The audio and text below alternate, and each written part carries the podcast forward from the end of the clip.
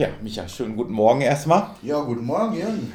Am kommenden Wochenende, also wenn die Sendung ausgestrahlt wird, am kommenden Wochenende, Freitag und Samstag, der 12. bzw. 13. August, wird der Vogelsbergkreis zu einem kulturellen Highlight, an dessen Zustande kommen du nicht völlig unschuldig bist. Am 12. August findet eine Techno-Party statt und am 13. August spielen ab mittags elf Bands Rock'n'Roll was genau machen wir noch? Der Vogelsbergkreis hat es spätestens seit dem vorletzten Jahr zu nationaler und sogar zu internationaler Berühmtheit gebracht, eine Autobahn. Die A49 soll durch ein gesundes Mischwald- und Wasserschutzgebiet asphaltiert werden. So sieht sie aus, die Verkehrswende, die das Klima retten soll. Dagegen hat es jedenfalls massiven Widerstand äh, gegeben, sowohl aus der heimischen Bevölkerung als aber auch von internationalen Aktivistinnen, die monatelang den Dannröder Wald besetzten. Du selbst lebst in Homberg an der Ohm. Wie hast du diese Geschichte erlebt? Ja, hallo erstmal in die Runde. Äh, ja, Jürgen, hast ja schon vollkommen richtig gesagt. Ich bin aus Homberg um und Dannenroth, da wo der Dannenröder Forst angesiedelt ist, ist ja ein Ortsteil von Homberg. Also Homberg selbst ist ja ein ganz kleines Städtchen am Rande des Vogelsbergs, gut 20 Kilometer hier von Marburg weg, also Randgebiet vom Vogelsberg, sagen wir immer. Und wie gesagt, der Dannenröder Forst bzw. Dannenroth ist äh, Ortsteil von Homberg und dementsprechend hat sich das Ganze ja im Prinzip vor unserer Haustür abgespielt. Und ja, wie habe ich das erlebt? Äh, ich bin immer noch verärgert, schockiert, naja, irritiert wollte ich gerade sagen, würde ich gar nicht mehr sagen, weil als Fußballfan habe ich auch schon einige ähm, schräge Polizeieinsätze miterlebt und ich komme ja auch aus dem Punkrock und antirassistischen Skinhead-Kontext. Äh, da sind mir gewisse Vorgehensweisen der deutschen Polizei nicht völlig fremd, aber was ich da erleben musste, das war schon heftige Materie, aber ich versuche das jetzt mal so ein bisschen aufzudröseln. Also der Dannröder Forst, hat ja der Jürgen in seiner Anmoderation schon vollkommen richtig gesagt, war ja von Menschen, breite Bündnisse möchte ich es jetzt einfach mal nennen, oft junge Menschen, äh, war ja besetzt ab Herbst 2019 und die Räumung, die gewaltsame, begann ja dann im November 2020 und ich kann also für mich meinen Teil sagen, äh, ich habe mich an den Protesten beteiligt. Also das sah jetzt nicht in der Form aus, dass ich in den Wald eingezogen bin oder mich an den Baum gekettet habe, aber wir haben versucht, im Rahmen unserer Möglichkeiten uns da einzubringen und ich denke, das haben wir auch getan. Also mal Beispiele. Wir waren, äh, sonntags waren ja immer die Waldspaziergänge, wo sich da die Menschen, die Spaziergänger und Spaziergängerinnen sich solidarisiert haben mit den Menschen aus der Besetzung und sich gegen den Bau ausgesprochen haben. Und äh, an den Bürgerdemonstrationen, ich nenne sie jetzt mal so äh, Bürgerdemonstrationen, die oft freitags stattfanden, eine Zeit lang jeden Freitag, habe ich auch persönlich an den meisten teilgenommen. Am Tag der Räumung, das war irgendwann im November 2020, war ich so ein bisschen im Gefühl der Ohnmacht, weil ich hatte irgendwie so das Gefühl, ich sitze daheim auf meinem Hinterteil, während da Menschen auch äh, für unsere Zukunft und für unsere Natur einstehen, dann bin ich da einfach ja, sehr unorganisiert, muss ich sagen, bin einfach hingefahren und bin erstmal ein bisschen hilflos auf und ab gelaufen am Waldrand, habe dem Treiben so etwas zugesehen, dann habe ich gedacht, so kommst du ja hier auch nicht weiter, das ist alles recht ineffektiv. Habe dann die Menschen direkt angesprochen, wo und in welcher Form ich helfen kann und letztendlich ohne Mampf kein Kampf bin ich dann in der Küche gelandet und habe ganz pragmatisch äh, einen Spüldienst gemacht. Habe halt da geguckt, wo ich mich am sinnvollsten einbringen kann. Das war an dem Tag halt in der Küche und habe da versucht, auf meine Art mich einzubringen. Wir waren auch zum Beispiel mit ein paar Leuten aus unserem Umfeld so äh, während den letzten Tagen der Räumung anwesend, wo dann auch Ende Gelände vor Ort war und blockiert hat. Da haben wir uns durchaus auch beteiligt. An den Blockaden, sage ich jetzt mal, und auch hier und da haben wir unsere helfenden Hände zur Verfügung gestellt, sage ich jetzt mal so. Und naja, also wie gesagt, ich will es jetzt nicht zu hoch hängen und mich hier als äh, großen Aktivisten aufspielen, aber ich hatte doch den einen oder anderen Einblick und was ich da sehen musste, hat mir überhaupt nicht gefallen. Zum Beispiel wurden absolut, da gibt es nichts zu diskutieren und nichts zu schminken, wurden Menschenleben gefährdet oder Menschen in Gefahr gebracht. Es wurde zum Beispiel äh, gleichzeitig geräumt und gerodet, ist ein Unding, haben auch Facharbeiter, die in Berufen, die mit Waldarbeit zu tun haben, tätig sind, also Experten und Expertinnen ganz klar gesagt, das ist lebensgefährlich. Es ist ein Wunder, dass es noch keine Toten gegeben hat. Die hat es zum Glück nicht gegeben, aber es gab zum Beispiel auch so Aktionen, dass die Polizei Sicherungsseile der Aktivisten einfach durchtrennt hat, die lang und breit markiert waren. Und man hätte auch Erfahrung haben müssen, weil im Hambacher Forst ähnliche Strategien angewandt wurden seitens der Besetzung. Für mich sieht das wirklich so aus, dass es mindestens mal fahrlässig war, wenn nicht sogar mit Vorsatz. So weit würde ich in der Tat gehen. Und es hat sich extrem gebissen mit der Berichterstattung, die so teilweise in den Medien vonstatten ging, weil da waren viele, viele Dinge einfach nicht stimmig, äh, wenn man vor Ort das beobachtet hat. Da war ja dann von Ökoterroristen die Rede und es wurde geredet und geschrieben, als ob da ein schwarzer Block im Wald säß. Ähm, die meisten Menschen, die ich da erlebt habe, äh, waren ja, würde ich sogar schon im pazifistischen Spektrum zuordnen, waren absolut gewaltfrei. Und äh, die paar Ausreißer, die es Richtung körperliche äh, Konfrontation mit der Polizei gab, die wurden meiner Meinung nach dermaßen in den Medien aufgebauscht und dramatisiert. Und es wurde ja auch kriminalisiert.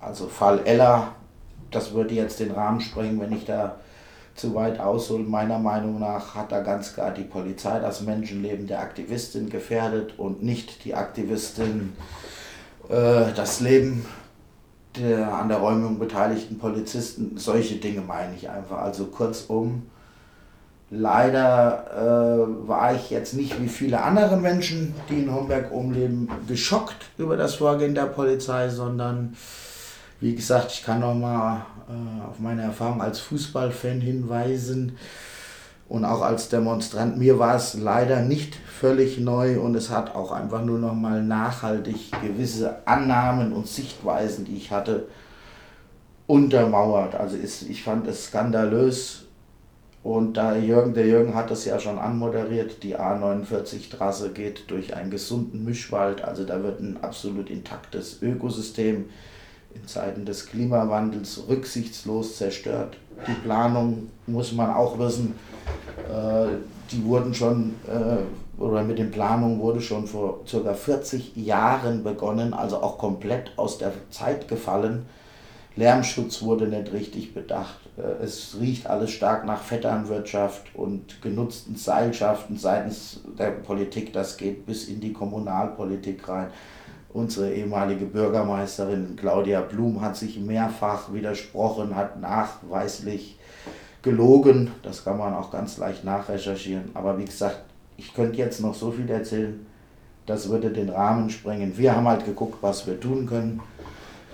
Auch äh, mit, der, mit dem Team, was unser Festival organisiert. Wir haben zum Beispiel, die Menschen kamen in 2019 im Herbst, hatte ich ja eben schon gesagt, und wir haben gleich ein paar wenige Wochen später sie auf ein kleines Sportheimkonzert in Oberaufleiten eingeladen. Also wir haben das nicht explizit für die Menschen da jetzt organisiert. Das Konzert war eh organisiert, aber wir haben sie eingeladen, dass da ein bisschen Begegnung äh, stattfindet, weil ich muss auch sagen, unsere Reihen, ich nenne es jetzt mal so, oder, oder unsere, unsere, unser Team, unser, unser Orga-Team von Voices, hatte da jetzt auch nicht eine geschlossene Meinung. Es gab durchaus auch kritische Sichtweisen, was ich auch in Ordnung finde, aber das sollte halt so durch Begegnung etwas aufgelöst werden, weil ich hatte auch dazu zu lernen, äh, über die Abseilaktion hatte ich zum Beispiel auch erst, muss ich jetzt rückblickend sagen, meiner Meinung nach ein verzerrtes Bild.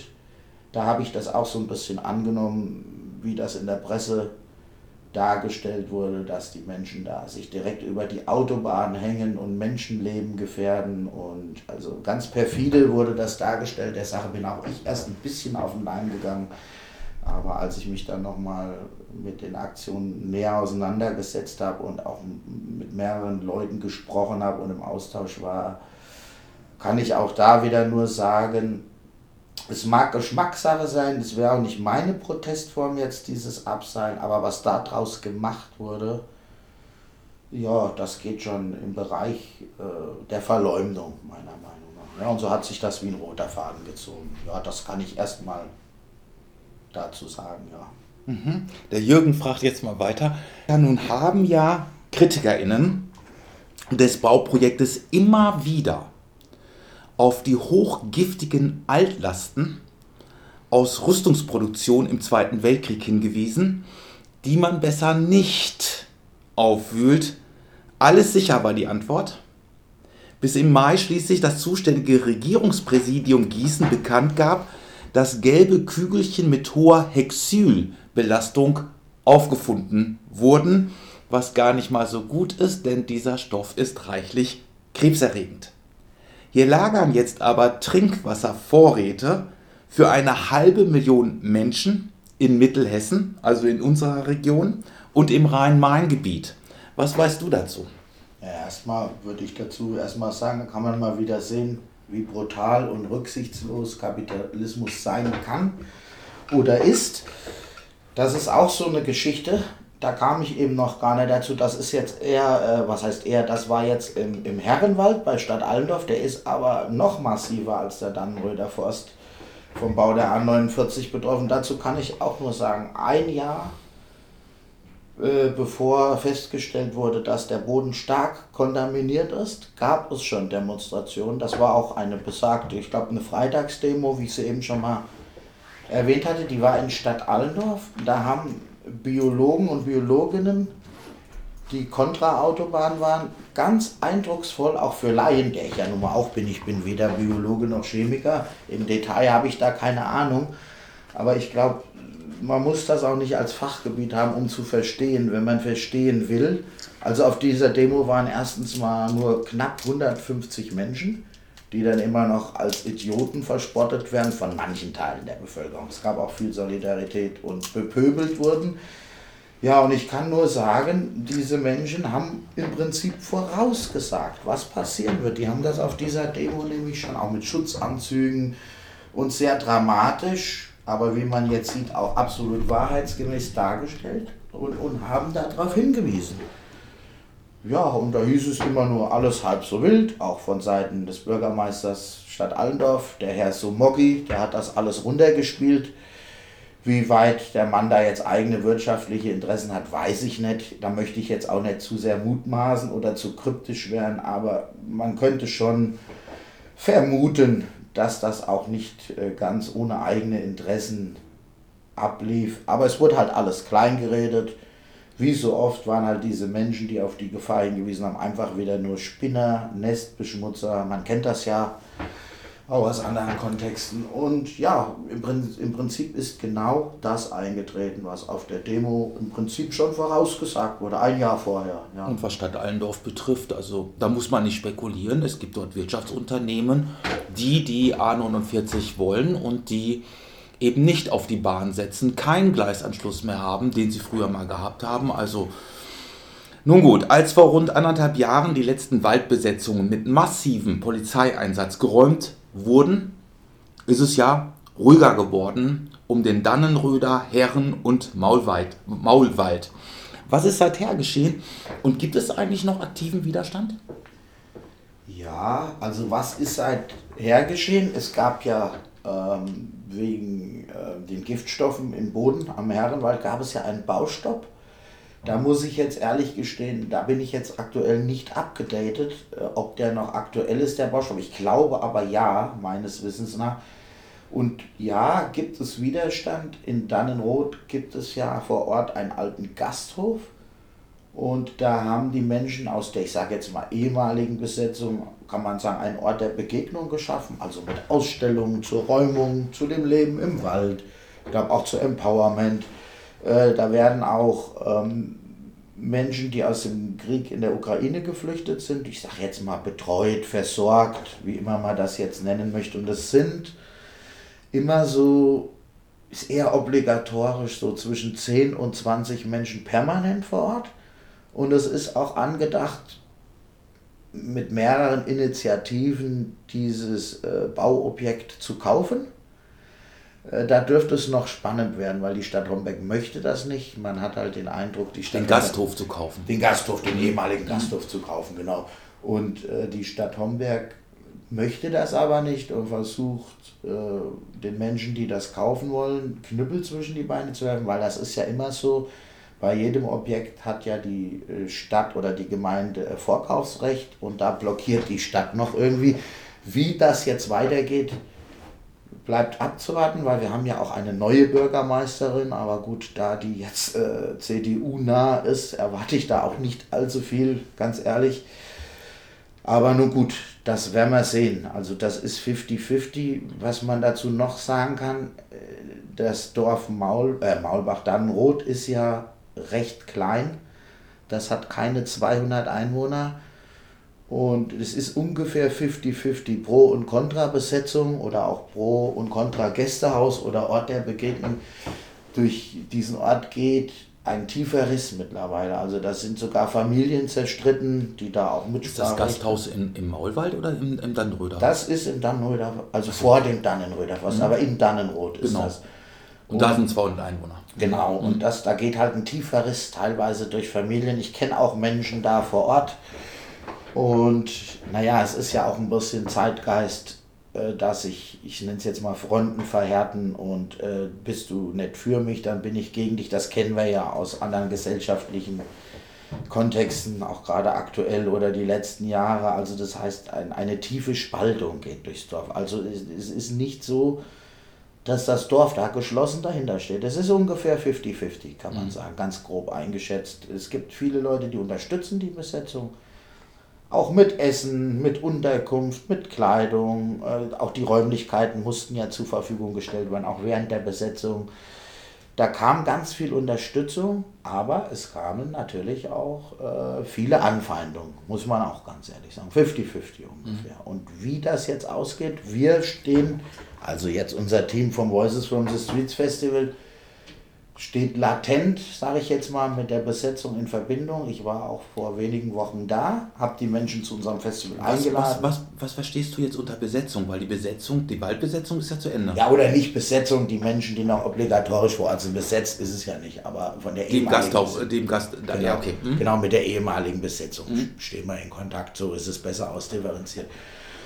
Und ich habe sie eingeladen, die Menschen da vor Ort auf unser Festival. Ich habe auch einen Infotisch angeboten, also zum Thema ähm, A49. Ob mhm. der jetzt in Anspruch genommen wird, habe ich noch kein Feedback, aber die Menschen werden zumindest mal kommen, um sich gegebenenfalls zu vernetzen und auch einfach äh, ja, sich mit den Menschen vor Ort auszutauschen. Ich denke, da besteht selbst auch in unseren subkulturellen Reihen, muss ich schon ehrlich sagen, denke ich, besteht auch noch einiges an Aufklärung. Auch nicht, auch nicht geschlossen, ne? Nee, nein, nein. Also wir haben da keine, wir haben uns offiziell gegen den Bau der Autobahn geäußert, öffentlich auch als Voices from the Streets Festival. Mhm. Aber äh, wir haben da teilweise intern auch unsere Diskussion, was ich auch okay finde. Das war schon immer unsere Maxime.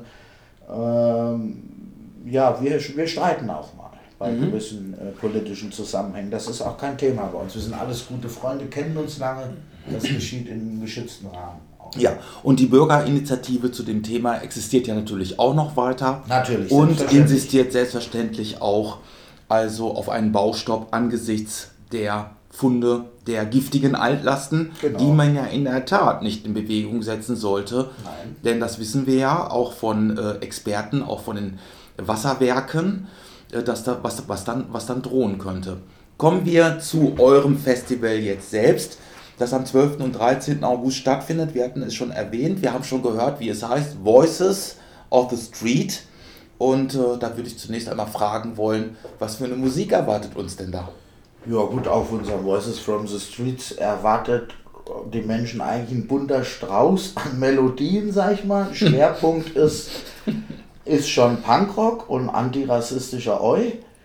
Aber wir haben auch Hip-Hop-Acts im Angebot. Wir haben Metal dabei, weil viele aus unserem Team äh, Metal bevorzugen. Wir haben Hardcore dabei, es tritt auch mal eine Ska-Band auf. Also wir haben Liedermacher da, wir haben ein relativ breites Spektrum und versuchen auch so die wenigen subkulturellen Menschen vor Ort in ein Boot zu holen und miteinander zu vernetzen. Deswegen gibt es auch den Abend davor, die ja von dir schon angesprochene Techno-Party. Die haben wir vor drei, vier Jahren auch installiert, also vor Corona, wenige Jahre vor Corona. Dann lagen wir ja zwei Jahre auf Eis, wie alle anderen auch. Und ja, wir wollen halt da äh, Subkultur stärken, lokale Subkultur. Wir wollen ein Zeichen gegen rechts setzen und wir wollen uns einfach bewegen und nicht nur konsumieren und den verschiedenen, deswegen auch Voices, die Stimmen der Straße, weil wir aus unterschiedlichen subkulturellen Kontexten kommen, äh, sind auch alle sehr fußballaffin oder fast alle Eintracht Frankfurt und ich Borussia Mönchengladbach, also sind so unsere Steckenpferde. Aber da kommen wir ja sicher auch nochmal zu. Das kommen wir. Genau, und äh, vielleicht, ja. vielleicht sagst du aber mal, weil du sagst jetzt immer unser Team, ja. wer seid ihr denn eigentlich? Genau, wer sind wir? Eine vollkommen berechtigte Frage. Wir sind, das klingt jetzt vielleicht ein bisschen abgegriffen, aber wir sind nicht mehr und nicht weniger als ein Freundeskreis. Also das heißt, die meisten von uns kennen sich, wir sind alle Anfang oder die meisten von uns sind so zwischen Mitte 30 bis Mitte 40 wir sind alle schon viele, viele Jahre befreundet, viele von uns schon 30, 35 Jahre. Also wir kennen uns von Kindesbeinen auf. Und wir lehnen Parteipolitik strikt ab. Also wir sehen uns ganz klar als antifaschistisches Festival, aber wir lehnen Parteipolitik strikt ab. Äh, ansonsten haben wir natürlich einen antifaschistischen äh, Grundkonsens, das ist uns auch wichtig. Da gibt es auch Infotische zu, ist ja auch in Vogelsberg notwendig. Na, es ist leider überall notwendig, aber bei uns ist es schon teilweise problematisch.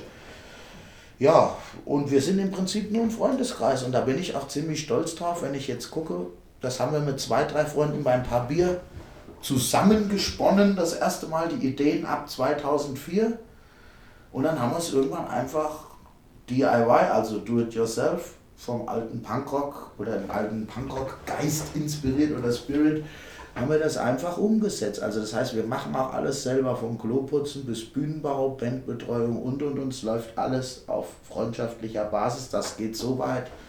Da bin ich auch ein bisschen stolz drauf, auch wenn das vielleicht ein bisschen ein schwammiges Wort ist, aber oder ich freue mich massiv, dass da auch meine Familie mithilft. Also da stehen Mutter, Vater stehen mit hinter der Theke. Mein Opa kommt mal mit dem Motorrad vorgefahren, der ist mittlerweile 87 und kein Motorrad kriegt er seit zwei Jahren nicht mehr hin. Ja, und das ist einfach, äh, wie das auch so ein bisschen, sei jetzt mal im Augenzwinkern, aber ist im Prinzip auch so, wie das auf dem Land so üblich ist. Äh, einer hilft dem anderen oder eine hilft der anderen, ja, äh, das kann man schon so sagen. Und wir sind einfach ein loser Haufen, die einfach Bock auf Subkultur haben, auf Krach, aber auch auf politische Aussage und klare Haltung und ja, wir möchten nicht immer nur nach Marburg pilgern und in, uns ins gemachte Nest setzen, sondern einfach Konzerte konsumieren. Wir möchten auch bei uns Subkultur installieren und da können wir es uns nicht leisten, dass jeder in seinem eigenen Bunker sitzt. Da müssen wir die Subkulturen vernetzen und ich glaube, das gelingt uns auch seit 2004 recht gut. Zumal es so viel Selfmade in Marburg zurzeit gar nicht gibt, wenn ich das nicht alles verpasse. Du hast es jetzt schon ähm, zwischendurch mal erwähnt. Auf eurem Flyer ist es nicht zu übersehen. Euer Festival hat ganz klar auch eine politische Intention. Magst du die für uns einmal kurz zusammenfassen? Natürlich, sehr gerne. Das ist uns ja auch wichtig. Naja, ähm, erstmal begann unser Festival auch in Zusammenarbeit mit Marburger Antifa-Gruppen. Das ist jetzt halt fast 20 Jahre her. Damals hatte ich persönlich ein, in Vogelsberg gibt es ja keine vernünftigen oder keine richtigen konkreten Antifa-Strukturen, wären mir zumindest nicht bekannt, richtig aktive und dementsprechend war auch immer Marburg so eine Insel für uns, auch wenn es manchmal sehr anstrengend sein kann, weil bei uns läuft es mitunter doch etwas weniger dogmatisch ab, weil wir uns diesen Dogmatismus einfach nicht leisten können. Sonst fressen uns die Faschos auf, sage ich jetzt mal mit ganz klaren Worten. Und ja, also wir hatten einfach den Anspruch, ein antifaschistisches Zeichen zu setzen. Also man muss halt auch wissen, wir wohnen nur 10 Kilometer von Kürtorf weg. Äh, die Problematiken, die in Kürtorf am Start waren und sind, es ist deutlich besser geworden, das kann ich schon mal vorausschicken. Aber als wir angefangen haben, hat da richtig der Baum gebrannt und das 10, 15 Jahre, also Stichwort freie Kameradschaft Berserker Kürtorf. Da waren ganz fiese äh, Rechtsrock-Fäden, wo echt Fascho-Prominenz aus dem halben Bundesgebiet aufgelaufen ist. Ekelhafte Nazi-Hulbands wie Kategorie C sollten da spielen. Das wurde dann noch abgesagt. Die Dortmunder Borussenfront, absolute Hardcore-Nazi-Hooligans von Borussia Dortmund, wollten da ihr 20-jähriges feiern. Also man muss ganz klar sagen, das waren nicht so die typischen äh, Dorfnasen in Schneetarnhose und schlechten Springerstiefeln und mit Kirmeshosenträgern. Das war eine konkrete Neonazi-Struktur, die richtig, richtig gut vernetzt war und auch mit Bands. Der Band Gegenschlag zum Beispiel, da war der Bassist aus Homberg oben auch. Und da haben wir einfach gesagt, es muss doch möglich sein, den Kids ein besseres kulturelles Angebot zu machen als Rechtsrockkonzerte im Schweinestall. Die finden lustigerweise, fanden die wirklich in einem ehemaligen Schweinestall statt. Und ja, wir haben einfach gesagt, wir müssen ein Gegengewicht setzen, wir wollen ein Gegengewicht setzen und wir wollen gerade die Kids, die kein politisch festes Weltbild haben oder auch die vielleicht anfällig nach rechts sind, die wollen wir abholen, bevor sie in diese Fänge geraten das ist immer schwer messbar, aber ich glaube, das ist uns ganz gut gelungen. Ansonsten sind wir prinzipiell recht offen für linke Politik, solange es keine Parteipolitik ist. Das verbietet unsere anarchistische Grundhaltung, sage ich jetzt mal. Äh, so wird es halt auch sein, dass dies Jahr, wir bieten Infotische an für die verschiedensten Initiativen. Dies Jahr wird zum Beispiel Fridays for Future Alsfeld einen Infotisch machen, weil die 13-jährige Tochter eines Mitveranstalters da auch sehr aktiv ist. Und den Kids bieten wir da gerne eine Plattform, äh, wenn wir das unterstützen können, weil vielleicht haben wir alten Säcke da auch noch zu lernen und wir unterstützen das gerne. Wir sind da manchmal als Ordner tätig, wenn in Alsfeld was ist von Fridays for Future. Wir hatten schon die Seebrücke Marburg da, also Flüchtlingsarbeit, Flüchtlingshilfe ist uns da wichtig. Wir haben zum Beispiel auch in unserem Fußballturnier, was vormittags immer vor den Bands stattfindet, dies Jahr wieder einen ich sage es jetzt mal, syrische Mannschaft oder eine Hobbymannschaft mit Menschen aus Syrien, mit Geflüchteten, die wir da ins Turnier einbinden. Und ich glaube, Sport und Musik äh, sprechen eine Sprache und da ist es immer ganz gut, Menschen zusammenzubringen. Das heißt, wir haben da nicht so einen festen politischen Rahmen, wir haben einen antifaschistischen Grundkonsens, wir bieten gerne Infotische an für Menschen, die sich äh, engagieren wollen, auch was Fanpolitik betrifft, äh, was gerade in den Stadien so abgeht. Also wir haben da ein sehr breites Spektrum, aber sind auf jeden Fall äh, verorten uns schon definitiv politisch links, aber wie gesagt, weder einer Partei angehörig noch eine Partei unterstützend, sondern wie soll ich das ausdrücken, wir äh, agieren da sehr frei und autonom, möchte ich mhm. jetzt mal sagen. Ja. Da du das Problem mit Kiertorf und den Berserkern schon angesprochen hast, wie sieht denn das heute aus in deiner Region oder im, im Vogelsbergkreis in eurer Region? Wie schätzt du das Neonazi-Problem heute ein?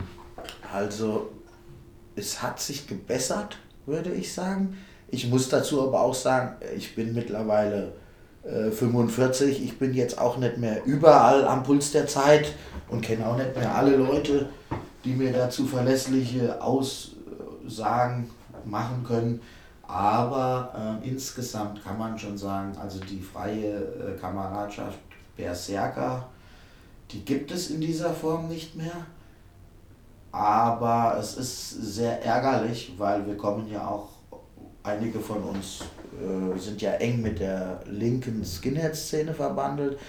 Und wir müssen da jetzt so ein bisschen mit beobachten, wie so Eu als Deckmantel genutzt wird und, und, und der unsägliche Deutschrock sowieso, will damit sagen, jetzt sind ganz viele Menschen oder einige Menschen, gerade so im Alsfelder Raum, die sagen, na, ich bin da weg von aus der Neonazi-Szene, die aber nie wirklich richtig gebrochen haben mit den alten Kameraden. Die sind halt meiner Meinung nach älter geworden, die haben Familien gegründet, die können sich keinen Ärger mehr leisten. Aber wenn du dann auf zum Beispiel bei uns am Stadtfest oder so guckst, dann wird dann doch wieder mit den alten Kameraden Bier getrunken und abgefeiert, will damit sagen, so die Altfaschos haben sich teilweise, sind die so in den Deutschrock eingesickert, auch mit einem Ehrlich und Laut Festival in Alsfeld, das ist ja sehr groß. Da spielen auch korrekte Bands, sogar Dritte Wahl hat da schon gespielt. Ich war vor 15 Jahren selber mal vor Ort, um mir ein Bild zu machen, aber da sind jetzt Ex-Berserker teilweise, die machen da Thekendienst. Äh, dann gibt es unsägliche Bands wie die äh, Bird Mountain Boot Boys, die sich unpolitisch nennen, die man dann aber auch mal mit einem Endstufe-Shirt sieht und und und. Also es ist, man kennt das ja, unpolitisch heißt ja für viele Leute, die gerne laut euch schreien, nicht wirklich apolitisch sein, sondern nach dem zehnten Bier äh, linke Ideen anzugreifen und äh, Rechte zu tolerieren. Und so ungefähr ist das auch zu verorten. Will damit sagen, die ganz massive Problematik ist deutlich kleiner geworden, auch mit Faschos in Kneipen, in Kürtorf selbst sowieso. Man muss eh dazu sagen, das waren so viele Menschen gar nicht direkt aus Kürtorf, aber die waren halt gut vernetzt. Und als es 2004 dann in Kontraste, bei ARD müsste es gewesen sein, über die Mattscheibe geflimmert ist, hier unbescholtenes CDU-Dorf. Dann fühlten sich dann auch die Spieß- und Schildbürger dazu berufen, eine Initiative gegen rechts zu gründen, nachdem sie lange immer noch so agiert haben, naja, aber der ist doch im Fußballverein und der Vater ist doch bei der Polizei, das sind doch gute Junge, die haben anständige Haarfrisur, die haben eine feste Arbeit dann hatte man so den Eindruck, na, das will das Dorf jetzt nicht auf sich sitzen lassen, aber eher aus Eigennutz wegen dem Ruf. Aber es waren natürlich auch authentische, engagierte Menschen dabei. Das möchte ich jetzt nicht kleinreden. Und dann haben sie eine Initiative gegründet, Kördorf bleibt bunt. Und da wurde auch mit Öffentlichkeitsarbeit, äh, Neonazis wurden bei ihren Arbeitgebern geoutet und ins Rampenlicht gezogen, auch ein bisschen mit Hilfe der Marburger Antifa damals wir haben dann immer so ein bisschen vermittelt und Brücken gebaut und äh, wurde das dann stark eingedämmt und die Behörden haben dann auch irgendwann gesagt, aus baurechtlichen Gründen können dort keine Konzerte mehr stattfinden. Das hat ja der Bertram Köhler aus Kürdorf, der ist wohl jetzt verstorben mittlerweile. Der hat auch eine ganz diffuse Biografie. Der war erst, ich glaube, bei der DKP Altkommunist und dann ist er über irgendwelche Rocker in der Neonazi-Szene gelandet. Auch sehr diffus alles. Ich glaube, es war der viel zitierte Schrei nach Liebe von den Ärzten. Also die, die Ärzte mal so formuliert haben. Ich weiß nicht, was mit dem Mann los war, aber der hat dann halt seinen alten Bauernhof da zur Verfügung gestellt und da ist da richtig die braune Wutz geflogen. Viele Jahre oder anderthalb Jahrzehnte lang. Und auch wir muss ich selbstkritisch sagen, haben wirklich viel zu spät konsequent reagiert. Äh, und man hätte viel eher was tun müssen, sollen, können. Aber insgesamt ist das doch stark zurückgegangen. Aber so wie das oft bei den Altneonazis ist, haben die durchaus immer noch ihre Strukturen und Kontakte. Die mhm. sind nicht mehr so sichtbar, nicht mehr so offensiv. Mhm. Es ist rückläufig, aber es ist noch lange nicht okay, möchte ich sagen damit es jetzt keine Missverständnisse, äh, Missverständnisse gibt, du hast eben äh, gesagt, unsäglicher Deutschrock. Ja. Was meinst du damit genau? Naja, mit Deutschrock meine ich dieses, äh, naja, wir haben ja irgendwann, das ging so Mitte, Ende der Nullerjahre los. Für mich war das immer alles Punkrock. Ja, ich ich, ich höre ewig schon Punkrock und Eu. Und dann hast du aber immer mehr so Bands gehabt, auch im, im Fahrwasser von Freiwild, äh, die gesagt haben, ja, die eben diese Schiene gefahren sind, die sehr patriotisch waren. Ich habe es immer Kirmes Rock'n'Roll genannt. Also das heißt, die sich immer als unpolitisch präsentiert haben, aber schon eher rechtsoffen waren, die selber vielleicht gar nicht äh, Nazis sind, aber Grauzone, der Begriff Grauzone dürfte ja den meisten Begriff sein. So, da würde ich es verorten. Wobei ich dazu sagen muss, es ist eine komplexe Diskussion. Also viele Leute werden auch in die Ecke Grauzone getrieben, wo ich sie persönlich gar nicht sehe. Also es gibt auch Bands, die stehen bei mir im Regal, äh, die werden in die Grauzone geschoben. Da fehlt wieder der differenzierte Blick, finde ich. Das sind teilweise Bands, äh, wenn man sich mit denen genau auseinandersetzen würde, dann könnten einige Dinge aufgelöst werden, meiner Meinung nach. Aber du hast halt einfach so Bands wie die Krawallbrüder zum Beispiel, muss ich sagen, war ich auch am Anfang ein bisschen naiv. Habe ich vor 15 oder vor 10 Jahren selber noch sehr gerne gehört. Und dann ging das aber los. Äh, Fotos, Urlaubsfotos mit Neonazi-Kader oder auf bei ihren Krawallbrüder Records, also die haben auch einen eigenen Vertrieb oder ein eigenes Label haben sie sowohl linke Bands wie Anti-Flag, amerikanische Bands verkauft, als auch Condemned 84, eine alte englische Oi-Band, die auch sehr, sehr fragwürdig ist, Stichwort Grauzone. Und äh, also ich für meinen Teil habe vor vielen Jahren meine Krawallbrüder-CDs im Müll entsorgt, als ich mir da nochmal ein Bild von gemacht habe. Und Freiwild ist für mich auch ein No-Go. Ich muss ganz ehrlich sagen, werde ich mir jetzt äh, nicht viele Freunde machen. Zum Beispiel beim Thema böse Onkels habe ich da eine andere Haltung. Denen habe ich ihren äh, Wandel zum Beispiel abgekauft und bin jetzt keiner, äh, der die Onkels immer noch in diese Ecke drängt. Ich denke eher, da hat mal in den 90ern eine Ressource vertan, als man die Onkels oft bei Rock gegen Rechts ausgeladen hat, die hätten meiner Meinung nach nämlich genau diese unentschlossenen Jugendlichen abholen können oder hätten die eher erreicht, vielleicht wie die Toten Hosen oder äh, nichts gegen die Hosen, aber wo viele Teile der Fanbase auch schon eh ein Grundbewusstsein dafür haben. Und wie gesagt, also böse Onkels immer ein Reizthema, aber so ehrlich will ich sein äh, man, man kreidet den Onkels ja immer an, dass die mit für diesen Deutschrock-Sumpf verantwortlich sind, kann man so sehen.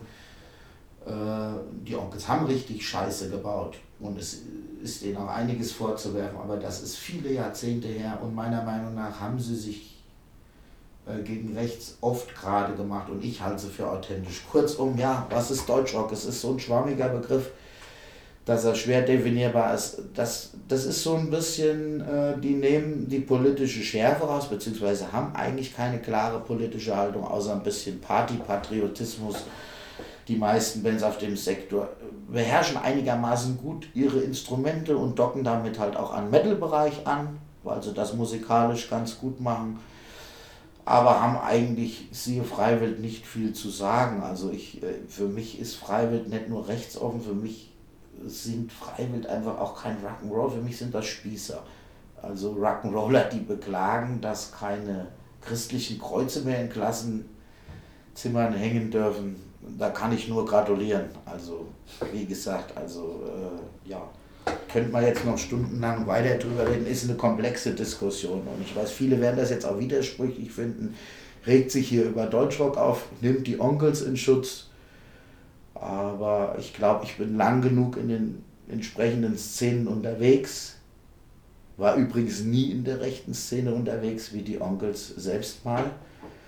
Äh, und wie gesagt, ich habe da trotzdem vielleicht eine exklusive Haltung zu, aber vieles ist im Deutschrock-Bereich eingesickert, was sich in Köln früher abgespielt hat, meiner Meinung nach. Ja. Micha, wir können das ja mal bei anderer Gelegenheit vertiefen. Das ist ja ein sehr interessantes Thema. Gar schwer zumal, irgendwo anzusetzen. Ja, zumal Bands wie Freiwild ja auch ein relativ großes Spektrum äh, erreichen. Absolut. Das machen wir aber, das, das, das machen wir mal. Also würde ich vorschlagen, ja? Ja, ja? das sehr gerne. Ähm, lass uns aber jetzt nochmal zu einem Bereich kommen, den wir jetzt schon mal erwähnt haben, aber den kann man jetzt, da kann man wahrscheinlich auch Ewigkeiten drüber reden, aber uns zumindest mal für uns mal anschneiden, denn du hast ja gesagt, ihr kommt alle aus Fußballfanszenen und da wäre meine Frage, wie politisch sind die denn heutzutage deiner Wahrnehmung nach? Oh, das ist auch wieder, da könnte man noch eine extra Sendung zu machen. ja, oh. Deswegen schneiden wir schneiden es jetzt nur an. Also ja. ich kann erstmal vorab sagen, ich selbst bin seit über 30 Jahren Fan von Borussia Mönchengladbach. Ich war Fanclub-mäßig in den 90ern organisiert, war auch nahezu alles Fahrer, habe drei Jahre Dauerkarte gehabt, also war ein sehr aktiver Fußballfan.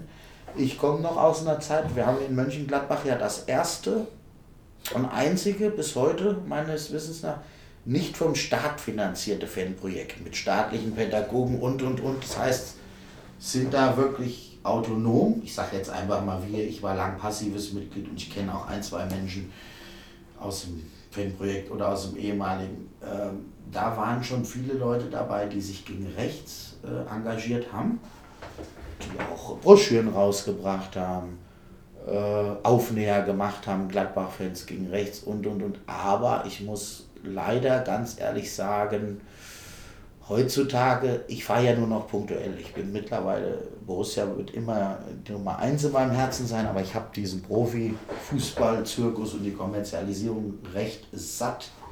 Auch als kapitalistisch oder als Kapitalismus kritischer Mensch ist das für mich auch kaum noch vereinbar. Kurzum, ich bin da nicht mehr so nah am Puls, aber ich glaube, ich kann sagen, in Mönchengladbach ist da noch deutlich Luft nach oben, was antifaschistisches Engagement angeht. Man muss sich die Stadt selbst mal angucken.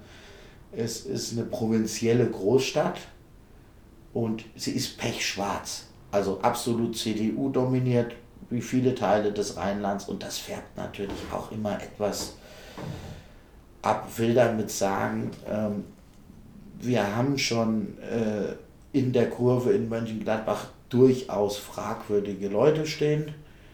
Und was Antifaschismus betrifft, ist da deutlich Luft nach oben. Insgesamt würde ich sagen, äh, mit dem Aufkommen der Ultrabewegung, also wir waren keine Ultras, wir waren Kutten, wir waren, äh, so ich sag mal, lapidar, wir waren vielleicht die Vorläufer der Ultrabewegung, um das jetzt mal vielleicht so salopp auszudrücken.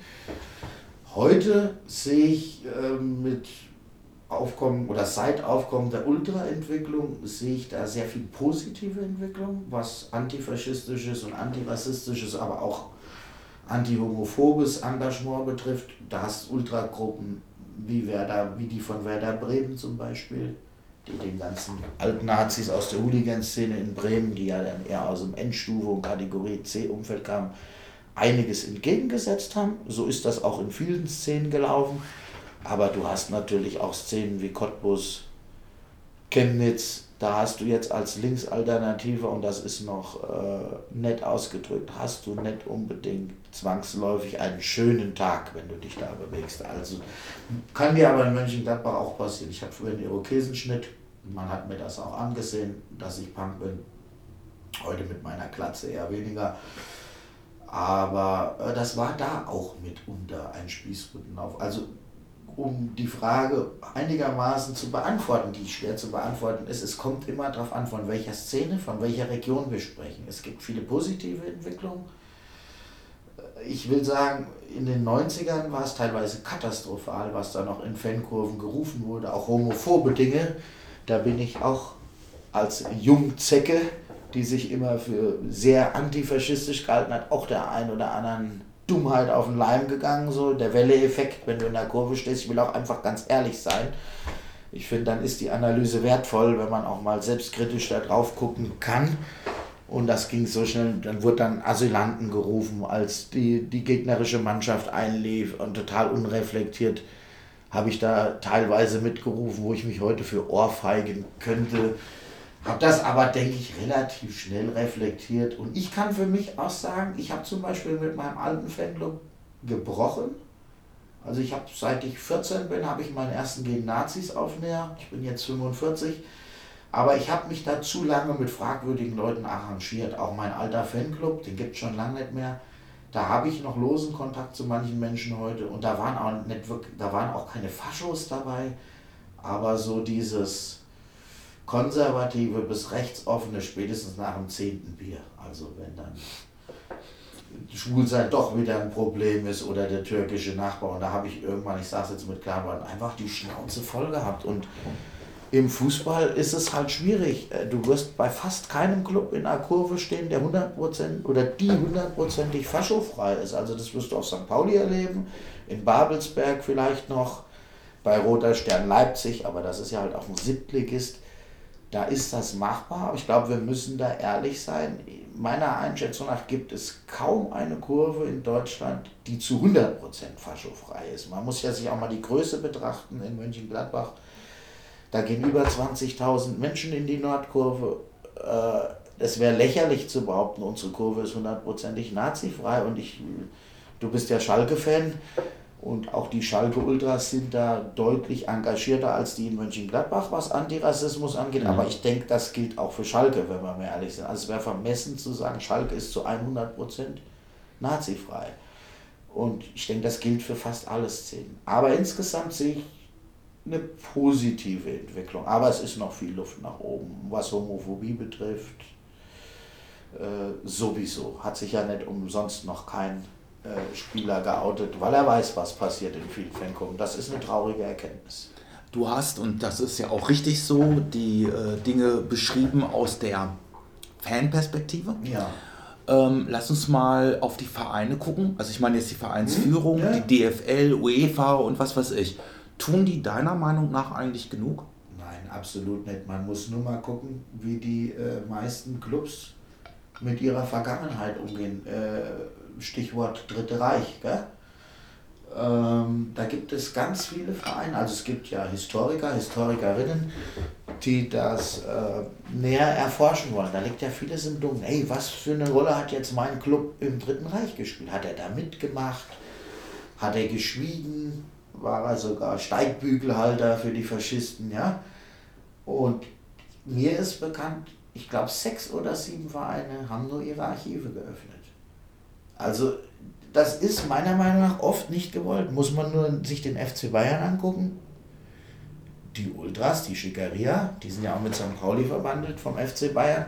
Die machen ja ganz viel, auch gegen Antisemitismus. Die äh, ehren auch immer den alten Präsidenten Kurt Landauer. Der war ja Jude und wurde dann ausgeschlossen aus dem Verein. Und, und, auch eine Verfilmung drüber, Genau, ich. und da gibt es einiges. Und da habe ich den Eindruck, ja, der FC Bayern äh, holt das immer mal so am Rande mit ins Boot, aber nicht so auf, auf, auf, auf breiter Basis. Ich habe so den Eindruck, viele Vereine möchten gerne einfach weiter schweigen über diese Zeit.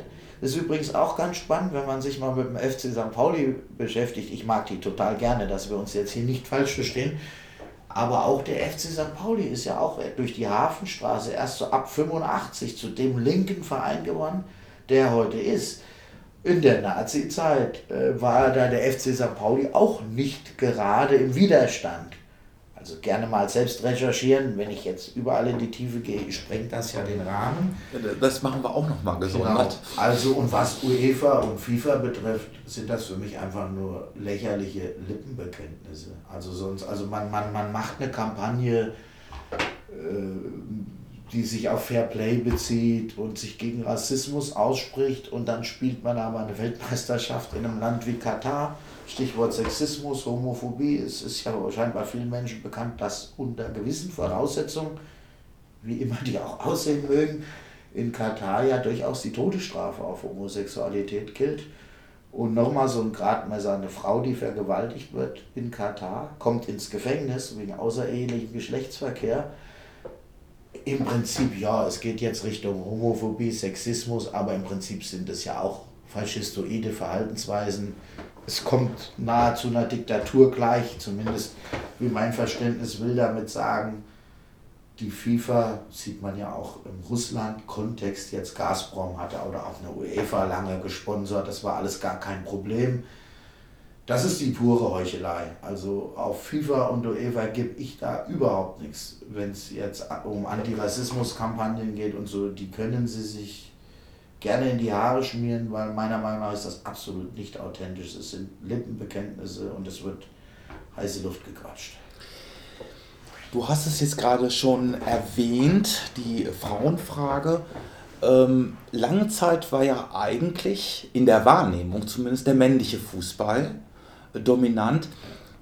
Vielleicht täusche ich mich, aber ich habe den Eindruck, wenn ich mir jetzt die Aufmerksamkeit betrachte, die die Europameisterschaft der Frauen auf sich gezogen hat, da scheint mir was im Wandel zu sein. Würdest du das auch so sehen? Das sehe ich absolut so. Das, das habe ich an mir selber gespürt. Ich will jetzt ehrlich sein, ich habe das erste Spiel, was ich mir jetzt von der Europameisterschaft anguckt, war Sonntag in der Tat das Finale. Und jetzt nicht weil ich will, hurra, hurra, Patriotismus Deutschland gewinnt. Es hat mich einfach mal interessiert. Es war in aller Munde, wie du schon so schön sagst. Du hast nur das Finale gesehen? Ich will ehrlich sein, ich da hast, aber, da hast aber gute Spiele verpasst, mein Lieber. Ja, ich habe mir ein paar Zusammenschnitte angeguckt und äh, ich kann sagen, oder ich bin halt der Meinung, äh, dass es viel zu spät diese Aufmerksamkeit erfährt. Also dass auch, wie es ja jetzt die, die deutsche Nationaltrainerin Voss Tecklenburg fordert, dass sie endlich in größere Stadien gehen, dass sie so eine Art Tarifverträge bekommen und, und, und. Also ich muss sagen, ich will ehrlich sein, ich habe mich nie intensiv mit äh, Frauenfußball befasst. So ehrlich bin ich, ist, ist Luft nach oben, Asche auf mein Haupt. Aber ich bin gerade dabei, mich rein zu fühlen in die Materie. Aber ich finde es lächerlich, dass es immer noch Männer gibt, die in ihrer toxischen Männlichkeit sich da scheinbar bedroht fühlen oder das Gefühl haben, dass man ihnen da was wegnimmt. Also ich habe die ganz klare Haltung, dass es gleichberechtigt behandelt werden sollte. Aber selbstkritisch angemerkt, muss ich da auch noch an mir arbeiten. Weil ich habe immer gesagt, oh, äh, ich bin mit dem Männerfußball voll ausgelastet. Das ist ja auch viel. Äh, Ausrede und pipapo. Ich weiß nicht, ob da bei mir auch unterbewusst Vorurteile vorgeherrscht haben. Ich bin das gerade so ein bisschen am Analysieren. Aber insgesamt begrüße ich diese Entwicklung natürlich. Das gilt übrigens aber für unser kleines Fußballturnier. Äh, bei uns spielt das Geschlecht zum Beispiel überhaupt keine Rolle, äh, wer da am Hobbyturnier mitspielt und wer nicht. Also das würde sich ja auch mit unserem antifaschistischen Grundverständnis beißen. Also es ist für alle Menschen, egal ob Mann, Frau, divers, äh, das unterstütze ich schon. Aber ich hätte selber ähm, mich noch mehr mit der Materie bis hierher auseinandersetzen müssen, da will ich ehrlich sein. Ich bin sicher kein Experte für Frauenfußball. Das wäre jetzt geheuchelt ja. mich da so darzustellen auch. Man entwickelt sich ja auch weiter, Michael. Absolut. Und ich habe manchmal auch zu lernen. Natürlich habe ich das. Ja. Du, ähm, was ich dich aber fragen wollte noch, ist, äh, letzte Frage dazu. Machen das mit dem Fußball, Politik ist ja auch ein weites Feld, das machen wir auch nochmal. Aber was mich nochmal interessieren würde aus deiner Sicht, weil da steckst du ja weit mehr drin als ich, wie männlich dominiert sind denn eigentlich die Fußball-Fanszenen heutzutage? Ähm, und wie groß ist der Anteil der Frauen äh, dabei?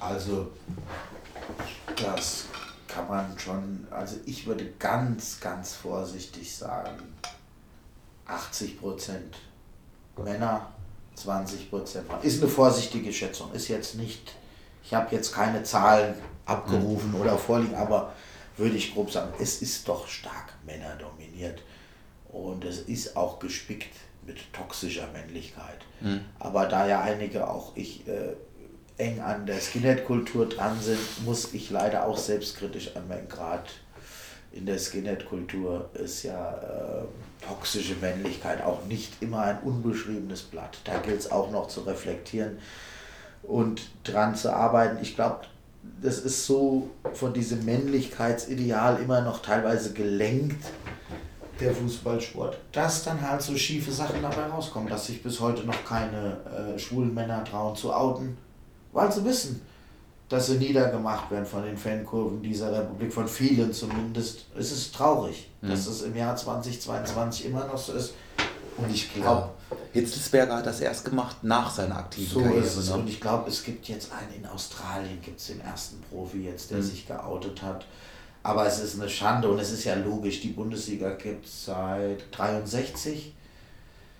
Äh, allein Wahrscheinlichkeitsrechnung unmöglich bei den Tausenden von Männern, die in der Bundesliga gespielt haben, dass es da noch nie einen schwulen Mann gab. Aber ja, äh, ich kann es verstehen. Es ist traurig, dass ich das leider sagen muss im Jahr 2022, warum sie sich nicht trauen zu outen, weil es könnte recht ekelhaft in der einen oder anderen Kurve werden. Wir sind nicht mehr in den 90ern, wir sind schon einen Schritt weiter, denke ich, aber wir haben noch einige Schritte zu gehen und ja, mitunter sind die Fanszenen, gut, es gibt ja da auch Subkultur, es gibt auch linke Ultragruppen, da wird das eher reflektiert, aber ansonsten, du hast ja alle gesellschaftlichen Schichten, äh, in so einer Fankurve stehen und unsere Gesellschaft ist immer noch sehr homophob, so im Querschnitt, denke ich, und wir haben auch noch immer einen strukturellen Sexismus, muss man ja nur Stichwort äh, Gen, äh, ja, Gender Pay Gap, also die Lohnlücke betrachten und und und, weißt du ja genauso gut wie ich.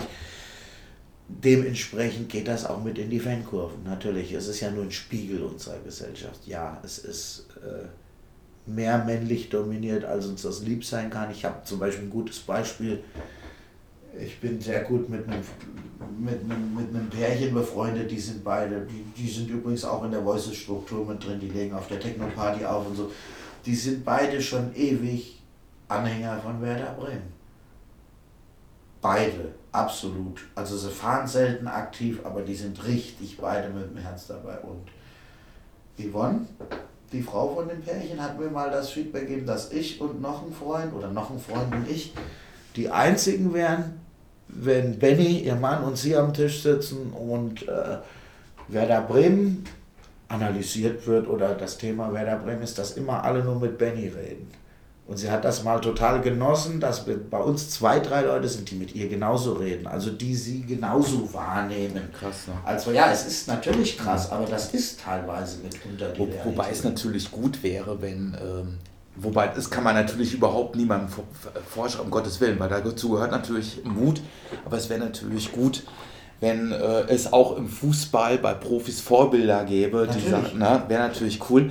Du hast eben, damit es da jetzt auch wieder keine Missverständnisse gibt, eine Affinität zur Skinhead-Kultur gesagt. Jetzt gebe ich dir lieber nochmal die Gelegenheit, weil Skinhead, zack, gleich rechts in vielen Köpfen. Da musst du vielleicht nochmal ja, kurz. Und, und die kurz, Onkels hat er auch nicht gesteinigt. Ja, ja, nee, aber das mit den Skinhead, also da, ja. da, da sag vielleicht äh, nochmal ein paar Takte dazu. Selbstverständlich. Also äh, man muss sich die Wurzeln der Skinhead-Kultur betrachten, also den Spirit of 69. Die Skinhead-Bewegung ist ja eigentlich, was heißt eigentlich, ist ja in England entstanden, als Gegenentwurf zur Hippie-Kultur ein Stück weit. Äh, ja, will jetzt nicht zu romantisch verklärt sein, aber so habe ich es immer wahrgenommen. Das kenne ich ja auch nur noch aus Erzählungen und Geschichtsbüchern. Ich bin 77 geboren, ja. Es waren englische Arbeiterkids überwiegend, die unterprivilegiert waren, äh, die mit den Verhältnissen nicht zufrieden waren, die keine Arbeit hatten, die übrigens auch in der Regel fußballaffin waren, auch oft gewaltaffin, muss man ehrlich sagen, nicht alle, aber viele. Und die wollten sich ja erstmal politisch vor gar keinen Karren spannen lassen, wobei ich sagen würde, wenn viele der ersten Skinheads politisch eingeschätzt werden müssten, dann würden viele auch eher Richtung äh, Sozialismus gehen, weil Working Class und äh, unterprivilegiert und und und. Und äh, dann kann man sagen, irgendwann ging das relativ früh los, dass die Skinhead-Szene unterwandert und vereinnahmt wurde. Also in England durch die National Front. Dann sind viele Skinheads nach rechts gegangen Viele sind eher so auf ihrem apolitischen Standpunkt geblieben, was immer das sein soll. Ich kann damit nicht viel anfangen. Und irgendwann ist ja auch die Sharp Skinhead-Bewegung entstanden, also Skinheads gegen Rassismus oder gegen Extremismus. Mittlerweile gibt es auch eine Rash Skinhead-Bewegung, also Red and Anarchist Skinheads. Also wir haben da auch alles im Programm. Und heute kann man sagen, ungefähr, also diese rechten Elemente, die sich in manchen Teilen der Bewegung mit eingemischt haben, sind natürlich dann auch mit hier rüber geschwappt. Stichwort böse Onkels nochmal, die haben da richtig Scheiße gebaut. Das war ja eine der ersten deutschen Skinhead-Bands. Und die waren auch eher rechts zu verorten. Wenn auch irgendwie so auf dem, auf dem Prollsektor, die hatten nicht viel Plan von Politik. Also sie haben sich sehr wirr geäußert. Die wurden dann ja auch schnell von rechts vereinnahmt und sind ja dann auch relativ schnell wieder raus aus dieser Szene, weil die immer weiter, gerade in den 80ern, nach rechts gingen. Heute ist es so, ich denke, du hast ganz grob drei Arten von Skinheads. Du hast linke Skinheads, also Kommunisten, Anarchisten, Antifaschisten sowieso. Du hast äh, die traditionellen, die eher sich politisch nicht einspannen lassen möchten, die auch noch sehr viel Wert auf die Modekultur legen, also diese adrette Skinhead-Kleidung, die auch viel Ska und Reggae hören, tun wir aber auch. Und dann hast du äh, die rechten Skinheads. Das ist aber komplett eine Szene für sich. Die Rechtsrock hören, die dann auch Eu für immer beschmutzt und missbraucht haben, weil sie das halt auch in ihren Rechtsrock eingebaut haben. Sprich, eigentlich ist ja die Skinhead-Kultur, gerade musikalisch, hat sie ja schwarze Wurzeln, muss man ganz klar sagen, mit Reggae und Ska, bevor es Eu gab. Also ich habe den Standpunkt und da bin ich nicht der Einzige, ein echter Skinhead, der die Wurzeln der Bewegung kennt der muss schon extrem schizophren sein, um rassistisch zu denken. Aber das wissen halt viele Leute nicht. Danke der Nachfrage nochmal. Bitte. Weil die Leute gucken immer, wenn ich sage, oh, Skinhead bei der Antifa. Aber nun gut. Spirit of 69. Einfach mal googeln, Skinhead Spirit of 69. Ja, ja vielleicht, vielleicht machen wir dazu auch mal, das ist nämlich äh, ganz interessant, äh, natürlich auch dieses Thema. Für heute soll es reichen und du sollst jetzt aber natürlich nochmal Gelegenheit bekommen, einen Werbeblock zu machen für euer Festival, für die Zuhörerinnen, die diesem Interview jetzt gelauscht haben. Sehr gerne. Also erstmal möchte ich noch sagen, bevor ich hier zu dick aufscheppe, Festival klingt immer so hochtrabend. Bei uns kommen ungefähr 150 bis 200 Menschen. Es immer eigentlich. Es kostet keinen Eintritt. Ganz einfach, weil wir allen Menschen ein kulturelles Angebot machen wollen und äh, ja, Stichwort kulturelle Teilhabe.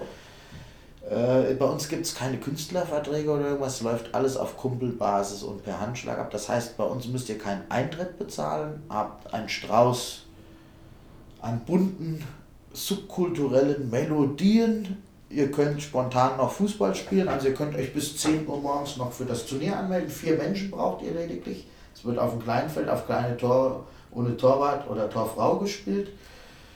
Ja, äh, ich glaube, ihr werdet da eine sehr entspannte Atmosphäre vorfinden.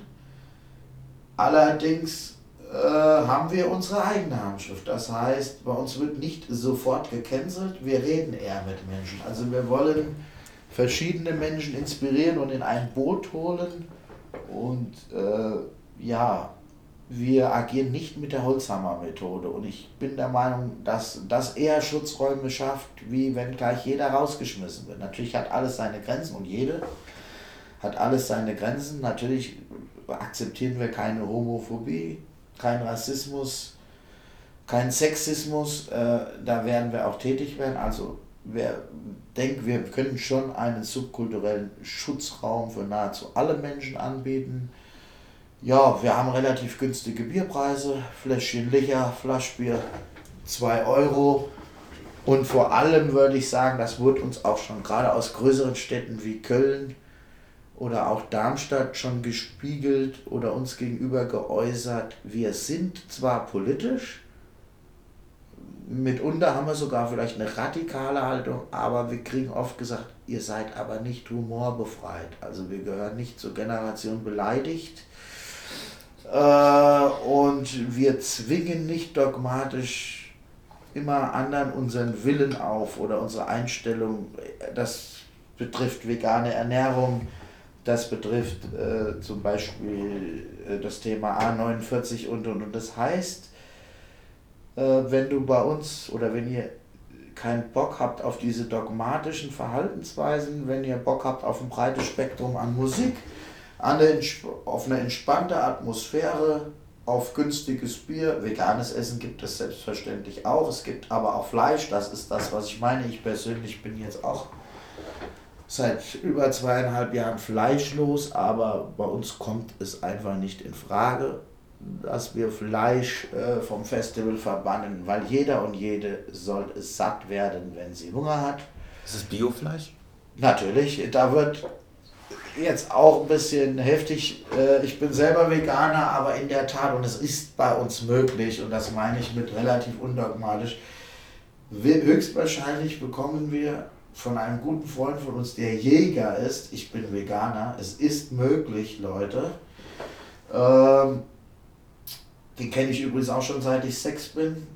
Und ähm, er macht die Wurst selber. Natürlich bekommt ihr Biowurst. Selbstverständlich bekommt ihr Biowurst, weil da haben wir mittlerweile schon ein Bewusstsein für entwickelt. Ganz früher hatten wir die 39 Cent Billigfleisch, Würstchen aus dem Edeka.